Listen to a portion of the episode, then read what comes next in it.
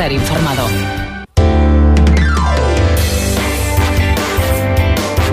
José Luis González Gullón, ¿qué tal? Muy buenos días. Hola, buenos días. Muchas Bienvenido. gracias. Sí, gracias por la invitación a estar aquí en COPE Galicia. Bienvenido a Cope Galicia y a Galicia. Conocerán ya muchos de ustedes, es historiador. Es profesor de la Universidad de la Santa Croce de Roma e investigador del Instituto Histórico San José María Escribá. Ha estado ya también en este programa alguna, en, una- en alguna otra ocasión pues, para hablar de historia, para hablar de sus ensayos, que son de lo más interesantes.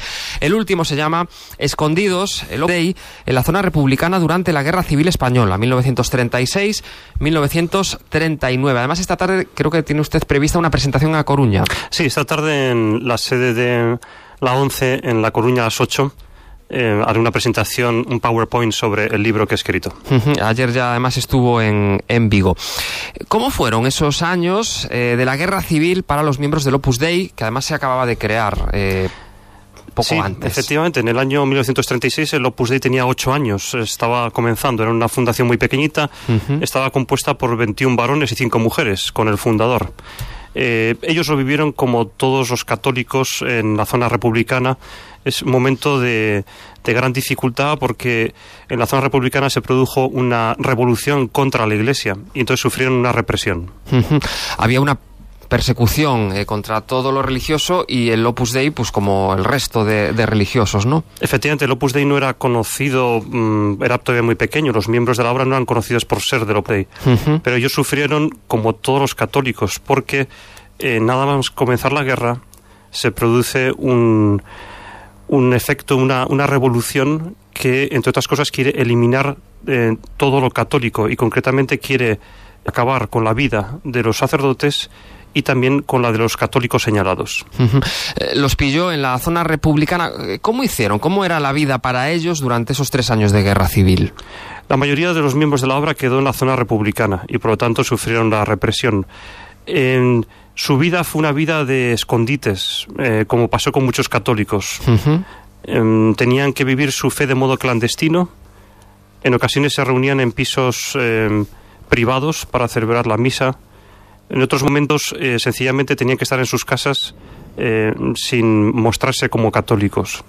Fueron unos años de, de gran tensión eh, contenida, en los cuales buscaban los modos de vivir su fe sin que se supiera en la sociedad. Ha sido difícil documentar este ensayo, Escondidos el Opus Dei en la zona republicana durante la Guerra Civil Española. Ha sido fácil contar la vida de los miembros de la obra porque en el archivo que tenemos de la prelatura en Roma los papeles son muchísimos. Tenemos diarios, cartas. eh, ha sido muy fácil eh, reunir toda esa documentación y contar su vida. Ha sido más difícil, aunque también lo he conseguido, eh, contar el contexto de la, em, de la represión católica sin caer en los tópicos de buenos y malos. Pero gracias a Dios, desde hace unos pocos años ya tenemos estudios serios sobre la represión en la zona republicana. Y era una de las cosas, digamos, una de las premisas eh, principales del sector republicano, ¿no? El perseguir lo, lo religioso. Una de las de- de- mm, la que se desata en zona republicana, en realidad fueron dos revoluciones, una de corte anarquista y otra de corte socialista comunista. Estas dos revoluciones tenían como objetivo común eh, la desaparición de lo que ellos pensaban que era un eh, bueno un freno para el desarrollo de España, que era la religión católica. Entonces los dos se unieron eh, para que desapareciera la religión. Y desaparecer la religión era la eliminación física de sus líderes, es decir, de los obispos y sacerdotes, y después eh, la supresión del culto católico en, en la España revolucionaria.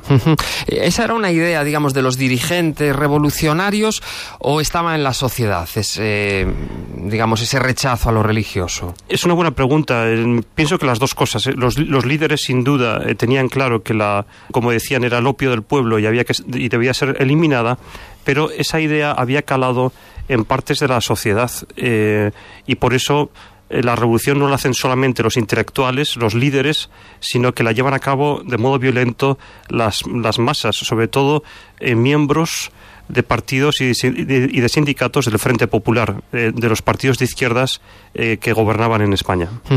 Eh, ¿Esto ha pasado en otros países de nuestro entorno? Una, ¿Años de ese tipo de, de persecución salvaje de lo religioso? Sí, desde luego, ellos tenían como dos modelos. Tenían el modelo de la Revolución Rusa de 1917 y tenían el modelo de la eh, Revolución eh, en México en, la cristiada, que fue del 26 al 29. Muchos de los sacerdotes que mueren en el año 36, 37 asesinados mueren con el grito de Viva Cristo Rey que era el mismo grito que hacían los sacerdotes que morían en México en los años 20.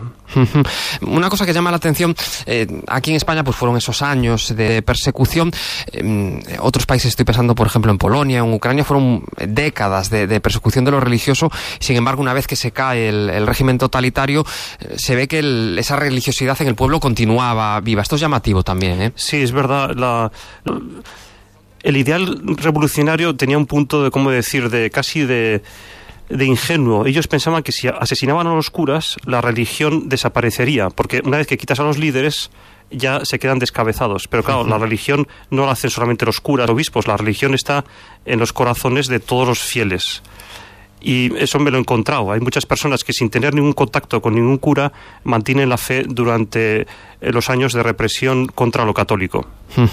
¿Qué impresiones le están trasladando mm, de este, de este ensayo, de este nuevo libro? Hay una, me parece que una de las cosas que mm, más bonitas es que me eh, los que lo han leído me han dicho, me he dado cuenta em, que la represión Em, está bien tratada en el sentido de que no hago una historia de unos que van contra unos católicos buenos, eh, sino que es una historia sencillamente de unas personas que por sus ideas sufren la represión. Cosa que, em, por otra parte, me di cuenta que pasó en las dos zonas. No, insisto, no es una historia de buenos y malos porque la represión se dio en la zona republicana y se dio, y se dio en, el bando nacional también. En el bando nacional. Se dio ese, ese tipo de represión. Eh, queda mucho por investigar de la Guerra Civil Española. Sobre la guerra todavía quedan muchas cosas por investigar. De todos modos, me parece que las grandes líneas están ya abiertas y han sido trazadas hace años. Más bien, nuestro problema ahora es un problema de reconciliación. Todavía no hemos conseguido cerrar las heridas eh, porque se han vuelto a abrir. Y si antes, vamos a decir así, se hacía una historia eh, de los que habían ganado la guerra, humillando a los que la habían perdido, ahora parece que más bien es como al revés. ¿no? Las personas que sufrieron eh, tienen que ser reivindicadas eh, destrozando a los, que, a los que ganaron la guerra. Solamente conseguiremos tener una historia más eh, pacífica, eh, más unida, cuando, por una parte, escribamos la si escribimos sobre la represión, tenemos que escribir sobre las dos zonas, una y otra. Y por otra parte, si no nos, ¿cómo decir?, nos balanceamos a favor de uno o de otro. Eh, la guerra no es un problema para un historiador de balance, sino de contar lo que pasó y de contar lo que pasó en las dos zonas. Sí. acabo, eh, en, este, en, este punto me parece que mm, hace falta, y se ven las familias todavía que te hablan de yo tuve un padre republicano, tuve un abuelo eh, mm, nacional.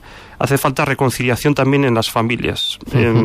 claramente la idea del perdón se está abriendo camino entre las familias y para los historiadores la idea de hacer una historia que sea objetiva en ambos lados. Sí, una, yo creo que una de las lecciones a, aprender es lo, horrible que es una guerra. Vamos ya para casi un siglo de la guerra civil y siguen muchas heridas abiertas. Una, una guerra de tres años. Una guerra es un drama colectivo es un drama colectivo que, que, destroza familias en los dos lados, en el caso de una guerra civil. En nuestro caso tenemos por eso que buscar líneas de entendimiento y líneas de comprensión y sobre todo de explicación de ambos bandos. No podemos decir que un lado fue bueno, un lado fue malo, un lado era demócrata, el otro no. Son ideas demasiado simples que en cuanto te acercas un poquito a los papeles, a los libros que ya se han escrito te das cuenta que no es, no es así. Eh, ¿Qué lecciones debemos aprender de aquella etapa para no volver a repetir pues, esas barbaridades? Me parece que la, la primera lección es una lección de entendimiento, de comprensión del, de la persona que tiene otras ideas políticas, otras ideas religiosas, otras ideas eh, que son distintas a las que yo tengo. Eh, si yo comprendo al otro, si puedo tener un diálogo, si puedo tener una relación normal, eh, abierta, eh, conseguiré que a pesar de que tengamos ideas distintas, podamos compartir lo más esencial que es la convivencia, eh, el comprenderse. Es muy importante. José Luis González Gullón. Pues emplazamos a todos los oyentes a que se hagan con un ejemplar de Escondidos, el Opus Dei en la zona republicana durante la Guerra Civil Española vale la pena, eh, vale la pena pues eh, adentrarse en, la historia del país, pues sobre todo para eso, para no repetir errores. Bienvenido a Galicia, bienvenido a la COP y recordamos esta tarde a las 8 en A Coruña, en el Centro eh, Cultural de la ONCE, presentación de este, de este libro. Gracias, buenos días. Buenos días, muchas gracias y saludo a todos los oyentes. Herrera en Cope. Cope Galicia. Estar informado. Seguimos, son